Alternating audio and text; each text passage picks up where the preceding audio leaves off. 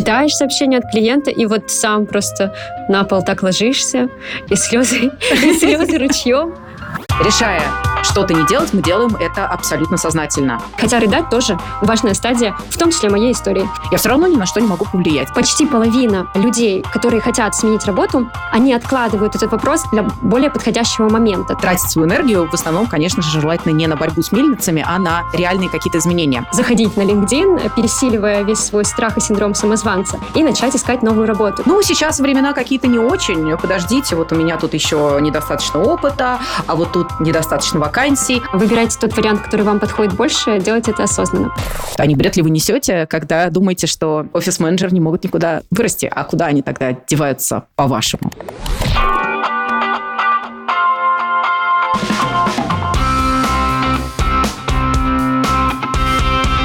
Друзья, всем привет! Это подкаст «На своем месте». Подкаст, который создан, чтобы перевернуть карьерное мышление и помочь слушателям научиться работать не потому, что нужно, а потому, что в кайф. Меня зовут Ольга Лермонтова, я карьерный стратег. У меня за плечами 15 лет карьеры в топовых международных компаниях в пяти странах, в Google и Microsoft. А еще я основательница платформы развития профессионалов карьером. Это специальная платформа, где за последние 4 года более 10 тысяч человек научились работать по любви. А я Светлана Барон, карьерный коуч с большим опытом как узкого, так и широкого понимания карьеры. Я говорю на 8 языках, жила в 10 странах, работала в самых разных компаниях по всему миру. Но главное, я помогла трем тысячам клиентов в их карьерных целей. Все знакомые релацировались, может, и мне тоже пора? Слышала, войти высокие зарплаты, кстати. Может быть, мне на какие-нибудь онлайн-курсы подастся? Пашу как кони, работая на дядю. А вот со своим бизнесом ни от кого бы сейчас не зависел и работал, когда захочу. Ну что, знакомо? Всех их объединяет одно – неудовлетворенность от своей профессиональной реализации и разочарование в построении карьеры. Я верю, что чувствовать себя на своем месте – это один из ключевых факторов для счастливой и успешной жизни. Будь то мама в декрете, подрабатывающая дизайнером на фрилансе, или топ-менеджер нефтеперерабатывающего завода. Этот подкаст мы запустили, чтобы вы начали выбирать себя в своей карьере и, наконец, честно себе ответили на вопрос «А я на своем месте?» Вы присылаете нам свои истории, а мы, опираясь на свой профессиональный опыт и исследования, разбираемся с вашими запросами, чтобы после прослушивания эпизода вы почувствовали поддержку и поняли, что вам делать дальше.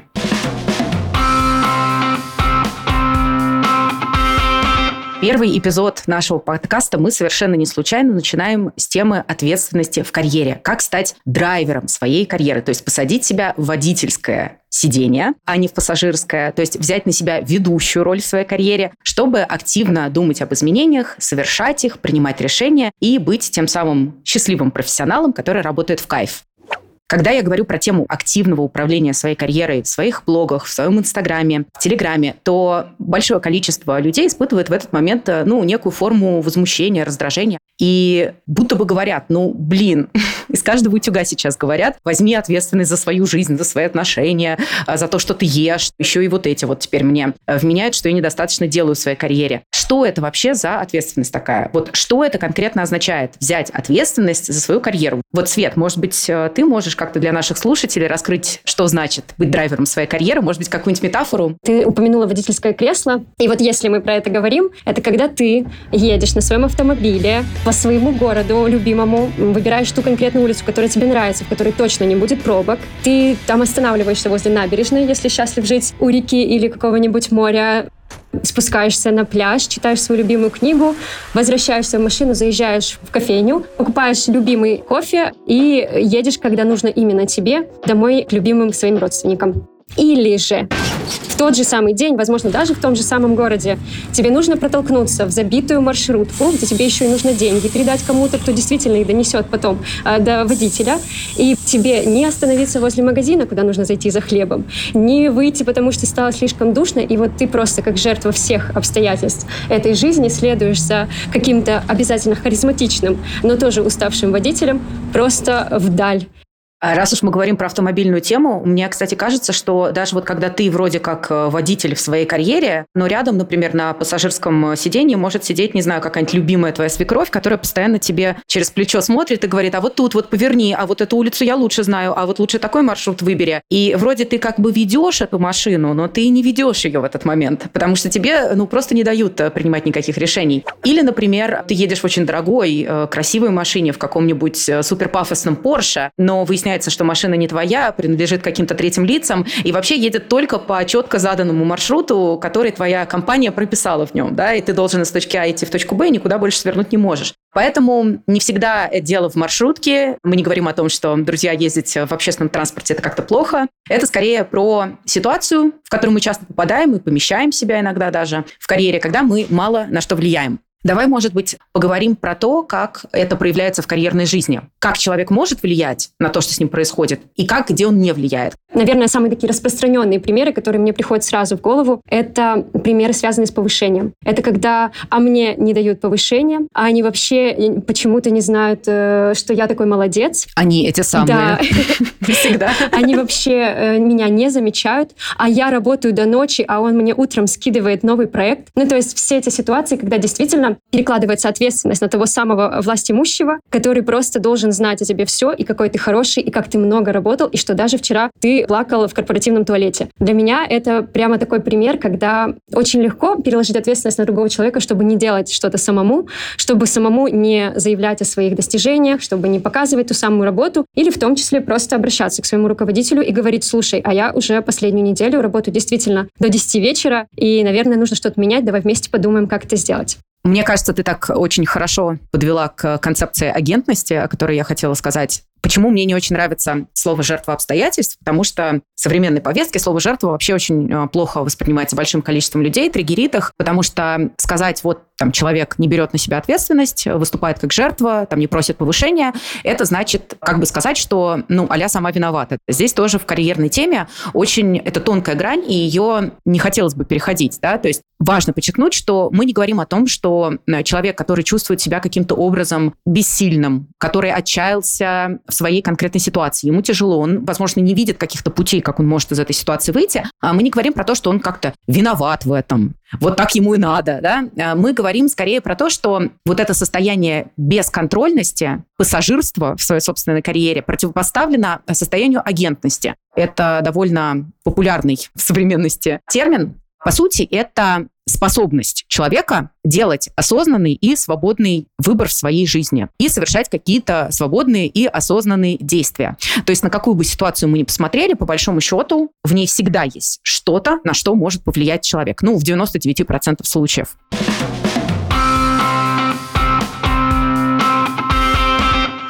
Существует любимая мной теория кругов, которая идет из э, коучингового арсенала. В свое время еще Стивен Кови о ней писал круг влияния, круг контроля и круг внешних обстоятельств, который очень хорошо иллюстрирует эту концепцию. Мне тоже, на самом деле, очень э, нравится вся эта история, и очень часто мы это используем в работе, в карьере в том числе. Это как раз про то, когда ты действительно не отрицаешь, что в жизни могут быть такие ситуации, когда ты не можешь на них влиять полностью. И это как раз тот самый круг внешних обстоятельств. Но они действительно могут произойти. И несколько последних лет, ну, просто невероятно образно описывают то, как это происходит. Ну да, действительно, произошла пандемия, и да, действительно закрылись очень многие офисы, допустим. Или, как я в свое время, я поехала в отпуск в Нидерланды, и через месяц осталась без работы, потому что с пандемией все закрылось, и я никогда в жизни не вернулась в Японию. Но я ничего не могла сделать и не могла отменить. Но в то же самое время, даже в той конкретной ситуации, у меня была еще зона контроля, еще зона влияния. То есть зона контроля — это как раз те самые действия, которые я на ежедневной основе могу выполнять и за которые отвечаю я. Да, у меня э, забрали мою прекрасную работу на маленьком японском острове, но я могу прямо сейчас сесть, приготовить новое резюме, выигрышно показать все свои достижения и опыт, заходить на LinkedIn, пересиливая весь свой страх и синдром самозванца, и начать искать новую работу. И это действительно в зоне моего контроля. Однако я не могу контролировать, как э, те же самые нидерландские работодатели будут смотреть на мое резюме. Я не могу залезть к ним в голову и заставить их сложиться штабелями и взять меня на работу. Я могу повлиять на них определенными действиями. Я могу написать классное сопроводительное письмо. Я могу добавиться ко всем сотрудникам этой компании и попытаться показать, какая я обаятельная, харизматичная. Возьмите меня, пожалуйста. Тем самым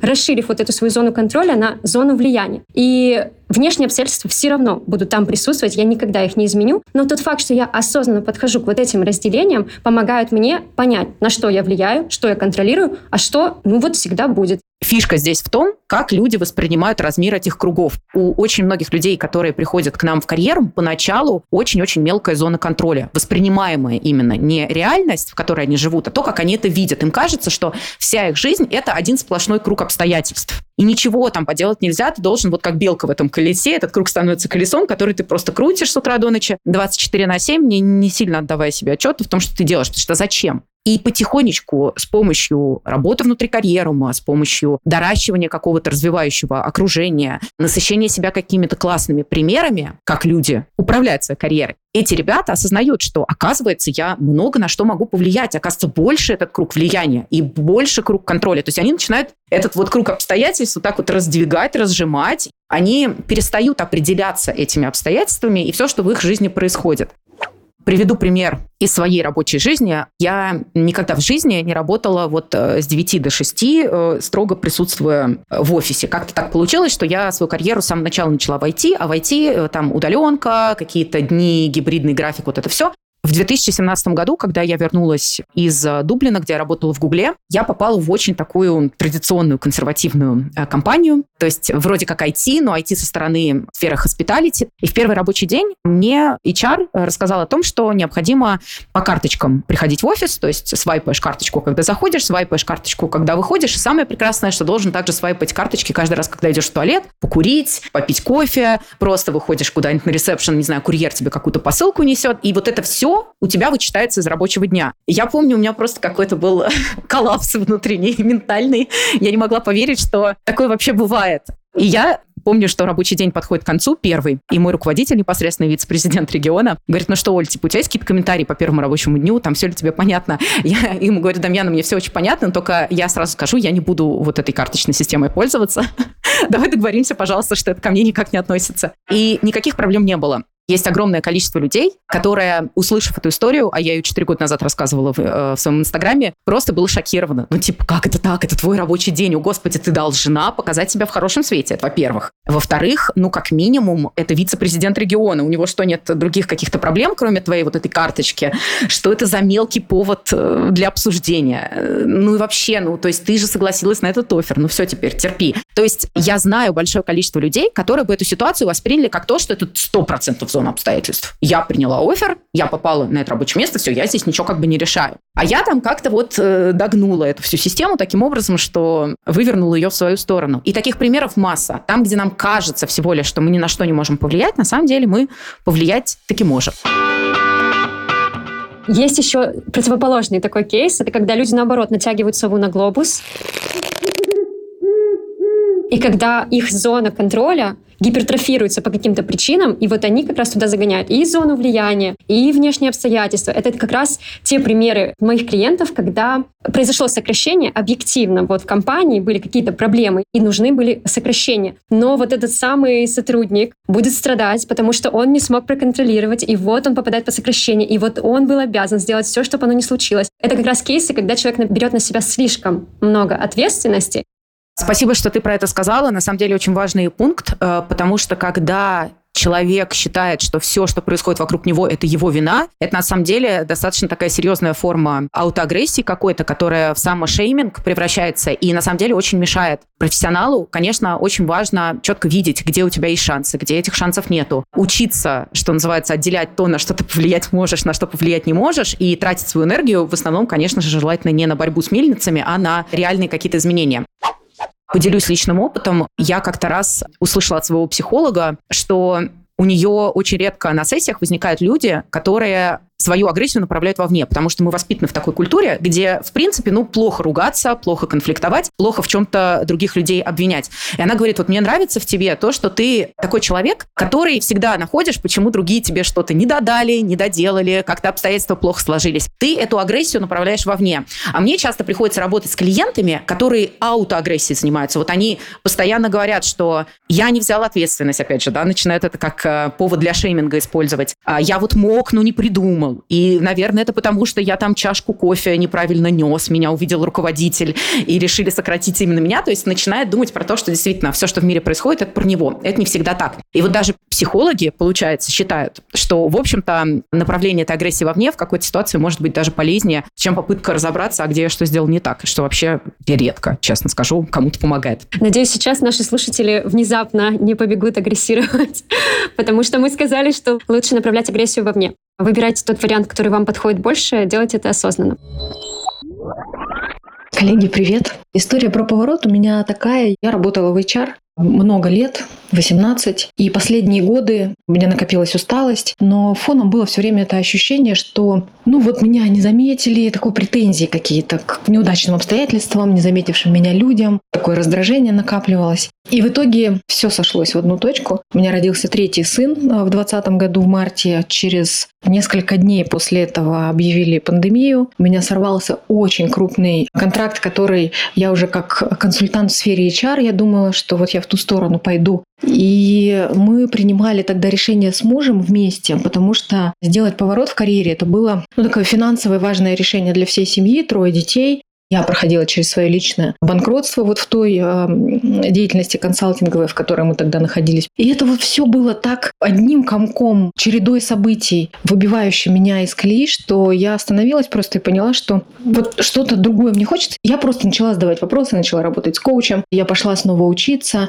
в направлении коучинга, но в семейный коучинг на примере того, что вот мы в семье проживали, как мы принимали эти решения. И клиенты стали приходить вот с этими запросами, как пережить неопределенность, влюбленность, как сохранить отношения, как принять решение в семье, а как сделать семейную, семейно-карьерную стратегию. И я вот так робко-робко пошла за этим спросом, потом накидала себе стратегию, и ну, не просто все было, но в конечном итоге а, я понимаю сейчас, что стратегия, которую я себе вот тогда еще набросала, то решение, которое я тогда еще приняла, поменять, выйти, пойти учиться, закрыть все свои консалтинговые проекты, прийти к мужу и вместе а, начать с ним искать решение, да, вот из такой партнерской позиции, а не из позиции там нытика и жалобщика. И это все сработало. Ну, мне кажется, совершенно героическая история, если честно, потому что столько всяких обстоятельств. Мне кажется, важно уметь видеть обстоятельства, как раз Свет то, про что ты говорила, то, что есть определенные там макроэкономические процессы пандемии, есть э, какие-то результаты на рынке труда, когда становится меньше возможностей и меньше опций, когда при этом у тебя еще своих пятеро по лавкам, э, и ты должен как-то вот в этом во всем крутиться и как-то этим жонглировать, и все равно ты находишь даже в этой ситуации какую-то маленькую норку, которую ты начинаешь в этой земле рыть, рыть, рыть, рыть. И так по горсточке, по камешку, буквально по микроскопическим каким-то сантиметрам ты простраиваешь себе, тем не менее, вот этот туннельчик в новой жизни, карьеру. Очень круто. Я вообще в абсолютном восхищении от того момента, что наша слушательница так здорово поняла потребность своей конкретной аудитории, просто прожив этот опыт на себе. Не очень просто. Просто, просто прожила свой опыт. Нет. Сложно прожила. Да, прожив сложно.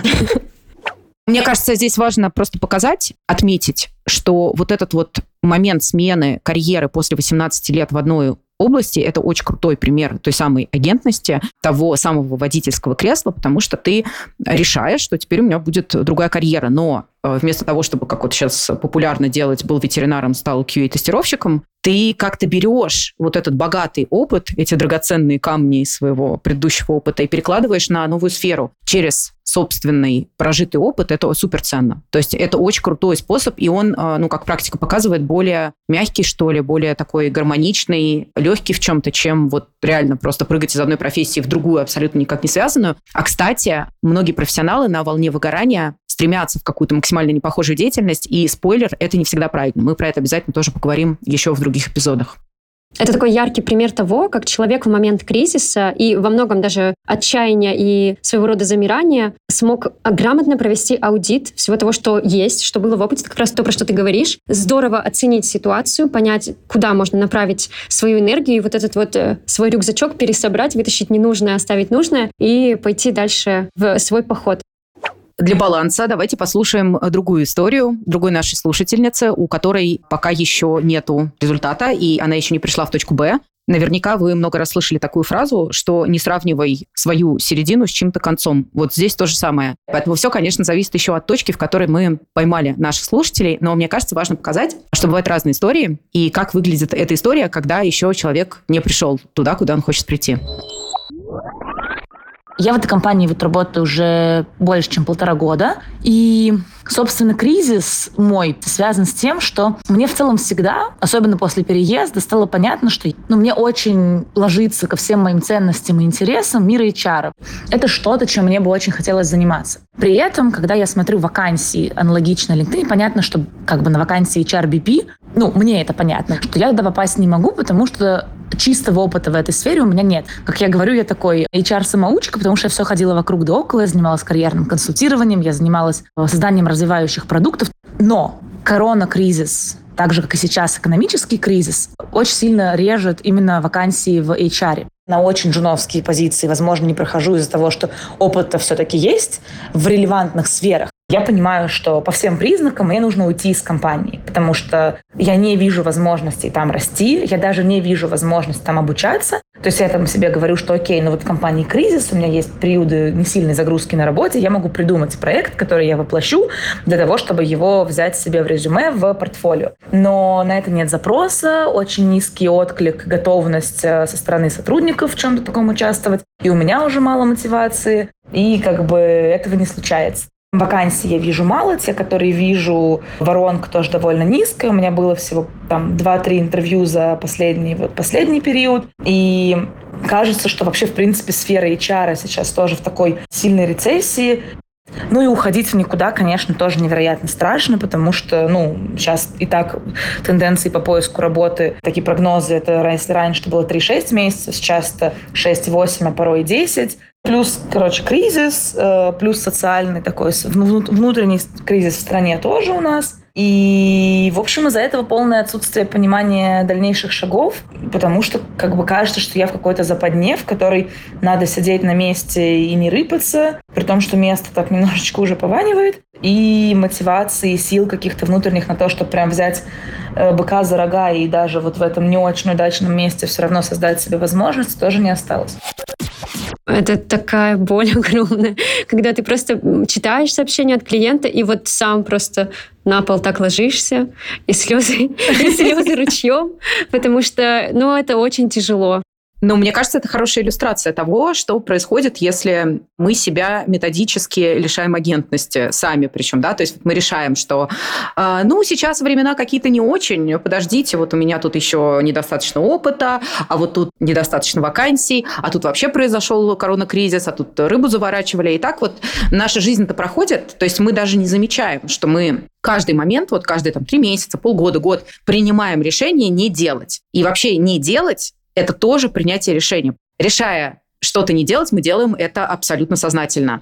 Просто иногда это становится понятно через 2-3 года. Когда ты такой оборачиваешься, прошло уже 5 лет, я, кажется, 5 лет назад себе обещал, что я не буду в этой компании работать больше трех лет, что я начну там делать какие-то шаги, куда-то идти, а потом хоба, и все, и нет этих пяти лет. И ты такой, офигеть, я только очнулся. И, к сожалению, вот вывод такой, что когда мы сами лишаем себя агентности на протяжении длительного времени, мы лишаем себя энергии и приходим в очень плохую точку. То есть в точку выгорания, э, в точку полной потери смысла, когда вот уже лень, да, а лень это что? Это отсутствие физического ресурса, психического ресурса и смыслового. То есть мы не понимаем, зачем мы вообще что-то делаем, зачем вообще вот я встаю с утра, поднимаю эту руку, одеваю эту ногу, да, то есть все, что мы делаем, должно быть напитано смыслом, иначе в этом просто, ну, нет того самого смысла, простите за тавтологию. Поэтому сочувствую, сочувствую нашей героине, и кажется, что должен наступить какой-то момент, в который она оттолкнется одна. Мне вот в этой ситуации, кстати говоря, про агрессию очень помогает э, разозлиться. Вот я, когда смотрю на себя назад и вспоминаю все какие-то свои поворотные точки, когда у меня получался какой-то результат, я это делала на злобе. Злоба и вообще, как любая негативная эмоция, может иметь очень серьезный заряд такой энергетический. И часто было так, что вот я думаю, господи, да что ж ты сидишь? Все, хватит, не могу больше, не могу жить в этой ситуации, ненавижу ее. Надо просто, блин, спасать себя отсюда. И вот на этой метле, потому что по-другому я не могу это описать, это именно как метла такая реактивная ощущается под пятой точкой, ты прям э, начинаешь рвать Просто тебе становится там жалко себя, жалко потерянных лет. Ты ощущаешь какую-то злость на окружающих, которые допустили, что ты оказался в такой ситуации, на своего компанию, на своего руководителя. Вот иногда даже я поддерживаю своих клиентов в коучинге в их злости по отношению к другим людям, потому что на этой злости можно что-то построить. И это всегда лучше, чем вот такая вот э, пассивная вот эта вот фаза умирания, которую мы видим в этом сообщении, когда человека нет вот этой энергии. Пусть будет злая энергия, но энергия. Поэтому кажется, что в такой истории, когда вот вы себя замучили уже до такого момента, что просто уже нет сил ни на что, нужно начать заново открывать себя, давать себе возможность сделать то, что нравится, даже в мелочах. А, надеюсь, что будет возможность про это рассказать э, в отдельном подкасте, как это вообще заново знакомиться с собой, со своими хотелками. Ну вот, кстати, такой важный момент как раз про энергию. Э, то есть вот этот гнев, это злоба, которая позволяет тебе начать действовать, как раз она содержит эту энергию. Если действительно наша слушательница находится сейчас в стадии выгорания, когда этой энергии как раз нет, то я не буду советовать вам, как правильно анализировать рынок и понять, что рынок HR где-то там не в рецессии, да, в нужной конкретно целевой географии. Я вам посоветую честно поспать, хорошо отдохнуть. Не обесцениваю ни в коем случае все, что может происходить на конкретной стадии выгорания, но начать нужно как раз с установления базовой рутины. Хорошо есть, хорошо спать, следить за собой, своим здоровьем. А вот потом, когда наберется достаточно энергии для того, чтобы разозлиться, можно будет как раз идти сворачивать горы. Еще один момент здесь про установку. Наша героиня как раз сказала, что хотела бы, чтобы как раз э, у нее трансформировалась установка о том, что я туда попасть не могу, потому что чистого опыта в этой сфере у меня нет. И мне кажется, это так интересно. Если бы действительно все профессионалы следовали своему карьерному пути только чисто в тех сферах, где у них есть опыт, то Оля бы сейчас преподавала английский, я бы работала переводчиком-синхронистом, и мы бы точно не записывали этот подкаст. Все мои карьерные переходы были всегда в другую сферу, где у меня не было чистого опыта, и всегда это был такой челлендж, когда из прошлого опыта нужно пересобрать, выбрать переносимые навыки и их грамотно подать, чтобы в новую интересную для меня сферу перейти. Я думаю, Оля, у тебя тоже очень много классных примеров как раз э, именно таких кейсов. Да, из репетитора по языкам в продаже маркетинг в технологии и потом в предпринимательство. EdTech – это хороший пример.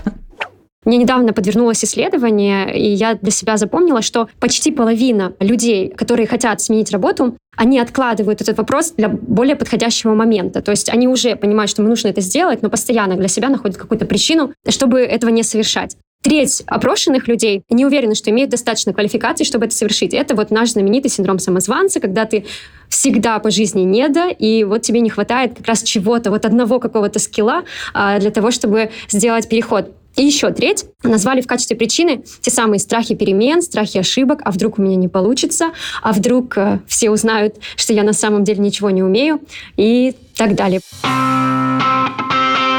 А нам, кстати, прислали историю, которая связана как раз а, с вот этими внешними негативными факторами, и несмотря на которые наша героиня смогла остаться у руля своей карьеры и принять верные для нее решения. Давай с тобой послушаем и обсудим. Хочу поделиться своей историей. Полтора года назад я устроилась работать офис-менеджером. Э, когда произошли все серьезные события 24 февраля, я лишилась работы своей мечты. Я работала в сфере металлообработки. И вот я лишилась работы и сферы как таковой. Потому что если сравнивать, то до февраля 22 года на HeadHunter э, в предложенных вакансиях у меня была цифра примерно три с половиной тысячи. После февраля, после того, как меня уволили, и всех уволили, закрылся филиал, было 89 вакансий, на которые я откликнулась, находясь в безумной панике, и считала, что я совершенно точно не вправе сейчас выбирать какие-то карьерные треки, выбирать профессию. В итоге я устроилась офис-менеджером. После того, как мне сделали предложение, через три месяца я пришла к своему руководителю и спросила, есть ли что-то, что я могу делать за дополнительные деньги, и если есть, то что? Мне было однозначно понятно, что карьерного роста у меня здесь не будет, потому что офис-менеджер не может вырасти ни до кого. Компания была очень маленькая. Но, тем не менее, я понимала, что если это не повышение, то это прибавка к зарплате. В итоге я получила плюс 30% э, к зарплате, подчеркивая свою ценность как сотрудника. И где-то полторы недели назад мне сделали предложение в IT-сфере, взяв за основу мой предыдущий опыт в металлообработке. Сейчас передо мной огромные перспективы, и я считаю, что невозможно не найти работу, и все барьеры только в голове. Сейчас я понимаю, что если я не приду к руководителю и не скажу о том, что мне бы хотелось зарплату побольше, функционала побольше и прочее, то руководитель об этом может просто не знать. Мне кажется, мы здесь как раз опять вернулись э, к теме этих кругов влияния, и наша знаменитая, э, присущая очень сильно такому постсоветскому менталитету «сами все предложат и сами все дадут», это просто в этой истории разрушена как стереотип. И мне очень нравится, на самом деле, как наша слушательница сама делает выводы о себе и сама гордится тем, что она совершила. Я бы на самом деле хотела призвать всех наших э, слушателей и слушательниц э, как-то расширить свои представления вообще о неком возможном наборе карьерных траекторий, о некой такой своей ментальной карте карьерных выборов, потому что в данном случае, если я верно поняла историю, девушка работала офис-менеджером в трех разных отраслях, и да, отрасли были разными, но при этом э, профессия была одна и та же. И вообще-то говоря, пусть те, кто нас слушают, знают, что если ты выбираешь другую отрасль, но переходишь в нее в своей специальности, то у тебя очень высокие шансы найти работу. А пусть это никого из вас не смущает. А, я всегда говорю о том, что есть вот три там а, основных критерия, что ли, да, характеристики той работы, которую вы ищете. Это профессия, это отрасль и это география. Самые сложные переходы – те, которые содержат все три элемента. То есть я хочу сменить и профессию, и отрасль, и географию. Когда э, я училась на MBA в бизнес-школе INSEAD, и наш карьерный центр помогал нам искать работу, они всегда говорили, ребят, если хотите увеличить свои шансы, просто снижайте количество вещей, которые вы меняете. В данном случае человек работает в своей же географии, в своей же профессии, но в другой отрасли. Это более чем возможный переход. Поэтому надеюсь, что кто-то заберет с собой вот этот лернинг, и если вы сейчас слышите этот подкаст, и вам кажется, что да кому я нужен в другой индустрии, в своей роли, будьте уверены, что вы нужны. А, тоже касается и других переходов, когда в рамках одной и той же отрасли вы меняете специальность, это все равно сделать проще, чем поменять то и другое. Поэтому флаг в руки и действуйте. Кстати, по данным LinkedIn, 40% Пользователи их платформы меняют работу, компанию или отрасль каждые 4 года. И это абсолютно нормально. Если кто-то из вас сейчас находится вот в этом непонятном состоянии, что вроде хочется что-то поменять, но непонятно, что менять, непонятно, какие карьерные траектории возможны для вас, то скачивайте полезный гайд, который мы для вас подготовили в описании к этому подкасту. И у меня вообще призыв а, ко всем офис-менеджерам. Не слушайте ваших установок, что офис-менеджер не может вырасти ни до кого. Офис-менеджер может вырасти туда, куда захочет, если приложит к этому правильные усилия. Мне кажется, пример нашей героини это доказывает. Сто процентов э, можете разбивать такие установки, глядя просто на реальность вокруг вас. Много ли вы знаете офис-менеджеров, которые просидели в этой роли 20-30 лет? Физически невозможно. Часто мы просто даже не подвергаем сомнению те абсурдные идеи, которые приходят нам в голову. В данном случае идея, очевидно, абсурдная. Очень полезно иногда сомневаться. Как я люблю говорить, а не бред ли я несу. Вот, а не бред ли вы несете, когда думаете, что офис-менеджеры не могут никуда вырасти. А куда они тогда деваются, по-вашему? Простите, но это как а, птенцы голубей. Никто, никто никогда не видел птенцов голубей, и никто никогда не видел, куда деваются офис-менеджеры после пяти лет работы.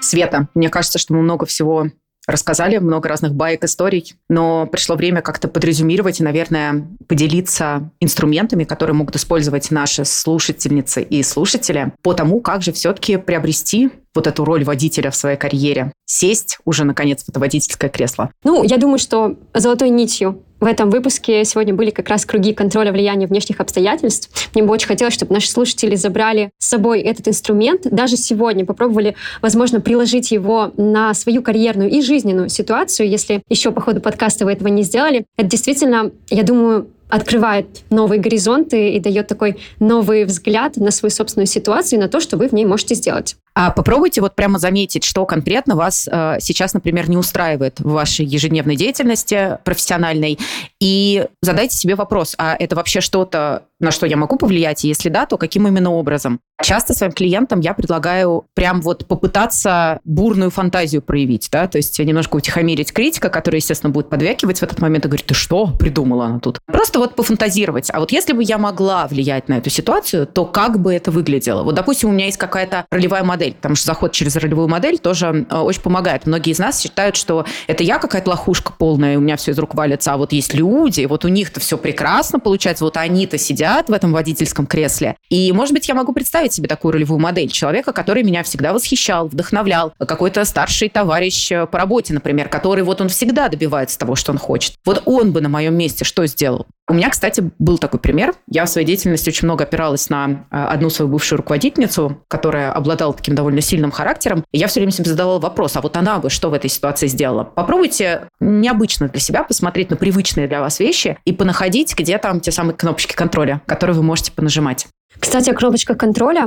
Мне пришла такая метафора, потому что я хотела подчеркнуть именно важность всего того багажа, который наши слушатели и слушательницы за собой несут, и который они могут так пересобрать и потом нести с собой дальше. Метафора такого пазла. Вот как если бы вы сидели и собирали такую мозаику, потом произошло какое-то землетрясение, у каждого будет свое название этого события, и теперь вам эти пазлики нужно будет пересобрать. Это как раз относится к ситуациям свитчеров, к ситуациям, когда что-то резко меняется, и вам нужно взять то, что у вас было, и сделать из этого новую картину. Цените то, что у вас уже есть. Не обнуляйте весь ваш опыт. Пусть он был в другой сфере, пусть он был в другой профессии, в другой стране, где угодно. А всегда в том, что у вас уже есть, можно найти что-то, что переносится в будущее, что-то, что будет полезно. И особенно для тех профессионалов, которые 20 лет уже проработали, ну, в какой-то не той сфере, у вас есть 20 лет опыта взаимодействия с людьми, 20 лет опыта развития soft skills-ов, работы в команде и всего прочего, что действительно может пригодиться и открыть для вас новые возможности. На этом все. Спасибо, что были с нами. Нам очень нужна ваша обратная связь. Ставьте, пожалуйста, оценки нашему подкасту в Apple Podcasts и сердечки в Яндекс Музыке. Если вы хотите поделиться своей историей для наших будущих выпусков, то подписывайтесь на телеграм-канал «Нагуглила карьеру». Там очень много полезного и интересного. Пишите мне в директ, отмечайте мой профиль сторис и рассказывайте о подкасте. Ссылки на наши соцсети и карьеру есть в описании. С вами были Светлана Баран и Ольга Лермонтова. До новых встреч! В новых эпизодах подкаста. Пока-пока.